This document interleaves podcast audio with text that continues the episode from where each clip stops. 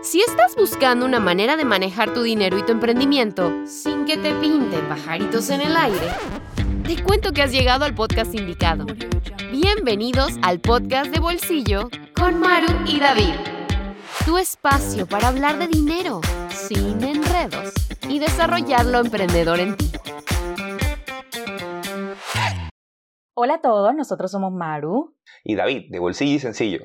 En el episodio de hoy vamos a hablar de qué hacer con nuestro dinero cuando hemos perdido nuestro ingreso o nuestro empleo. Si estás en esta situación o alguien cercano a ti lo está, sabemos que es un momento complicado y queremos compartirte recomendaciones para que tomes las mejores decisiones financieras en estos momentos. Definitivamente, David, coronavirus ha llegado para cambiarlo absolutamente todo, entre ello la parte económica. Y bueno, para nadie es una sorpresa que muchas empresas han tenido que tomar ciertas decisiones en cuanto a su personal y que muchas personas en estos momentos se están quedando sin empleo, de repente con su de contrato y demás. Es por ello que hoy más que nunca nosotros tenemos que asegurarnos de manejar bien nuestras finanzas personales y saber qué vamos a hacer con nuestro dinero.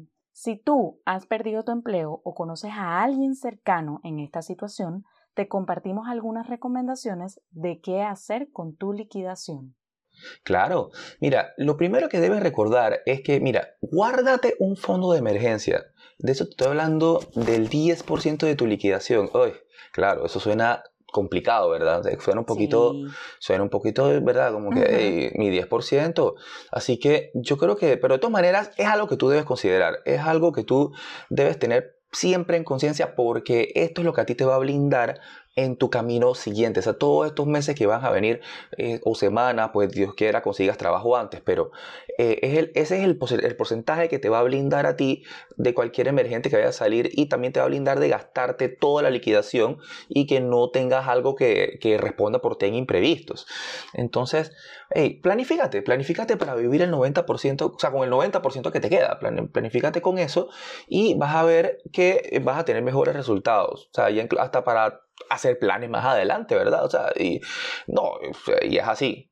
Digo, ahora, lo que debes hacer también, o sea, es transfiérete ese dinero de una vez, porque de lo contrario, la tentación va a ser muy grande y vas a terminar gastándolo todo. Tal cual, David. Cuando uno deja ese dinero allí de la liquidación todo junto y no separas ese fondo de emergencia, la tentación de gastárselo todo o no tener ese dinerito ahorrado, separado, pues es muy retador.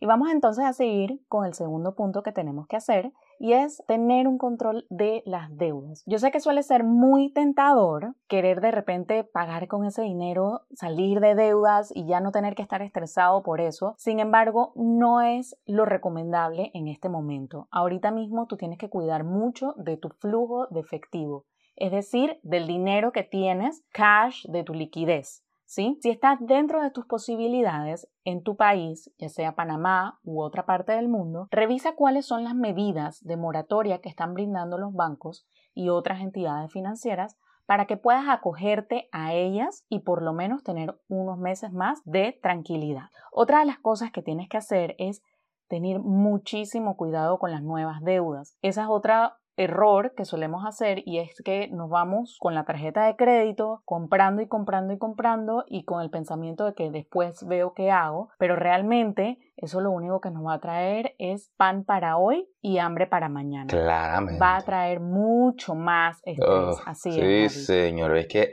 definitivamente. Ahora, lo que sí debes ya ir metiéndote en la cabeza es que, mira, bueno, la, la recuperación económica, eso va a tomar rato, hay que entender eso, eso hay que, eso, es algo que hay que aceptar. Y, o sea, ya eh, quedarnos de brazos cruzados esperando un nuevo empleo, pues mira, eso no es una opción así como que tan viable. Y, utilizar parte de tu liquidación como el capital inicial, pues para empezar un negocio online o un negocio desde casa, hey, eso suena como una gran opción también, ¿eh? Entonces, hay negocios online en los que la inversión que se requiere es bajita, ¿verdad? Eh, porque hay bastantes herramientas y hay mucha versión gratuita dando vueltas por ahí que puedes utilizar.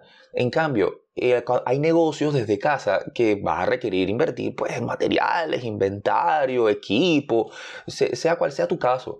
La recomendación puntual es que no comprometas más del 20% de tu liquidación para ello, ¿ok? O sea, apúntate eso. O sea, que no sea más del 20%. Empieza de manera prudente, ¿no? Y luego poco a poco vas a ir creciendo y adquiriendo pues ya mejores herramientas, mejores equipos, mejores cosas. O sea, eso ya lo vas desarrollando más adelante. Enfócate en cómo estás agregando valor.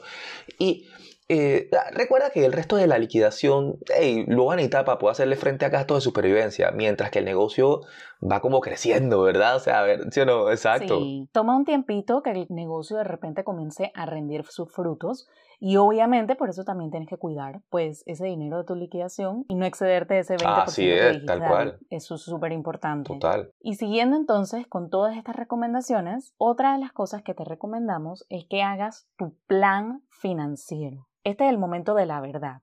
Aquí es donde tú te vas a sentar a hacer tu presupuesto para los próximos 90 días, para que tú puedas tener visibilidad de cómo van a ir las cosas, de repente cuánto tiempo te alcanza ese dinero que tienes ahora para tu liquidación. Eso sí, quitando el fondo de emergencia que nos dijo David al principio, y revisar entonces pues cuáles son tus gastos esenciales, ya comenzar a eliminar esos gastos extra, por ejemplo.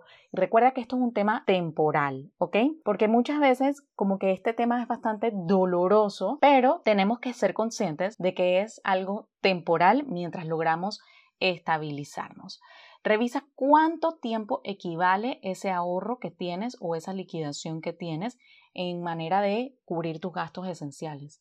Por ejemplo, si mis gastos esenciales son de 100 dólares y mi liquidación es de 300 dólares, pues ya yo sé que el equivalente es que yo puedo pues cubrir tres meses de mis gastos esenciales. Lo más importante de hacer tu plan financiero es poder tener visibilidad de cómo está tu situación actual y también poder tomar decisiones financieras sobre la manera de administrar tus recursos actuales. Sí, totalmente. Y administrar tus recursos actuales es lo que donde tiene que estar la mayoría de tu enfoque. Ya este es el momento en donde también eh, entra lo que se le llama como el arte de la administración, ¿verdad? Entra está como casadito con la creatividad, casadito con el tema de la prudencia eh, y tantas otras habilidades blandas que van más allá de la técnica. Son, son cosas que, que van a requerir mucho de ti. Y sí, pues hemos dicho un montón de cosas en este espacio que hemos tenido acá conversando y yo creo que una buena manera de amarrarlo es entender de que, bueno, el dinero es una de las principales preocupaciones en el momento que pasamos por por una pérdida de un empleo, ¿verdad?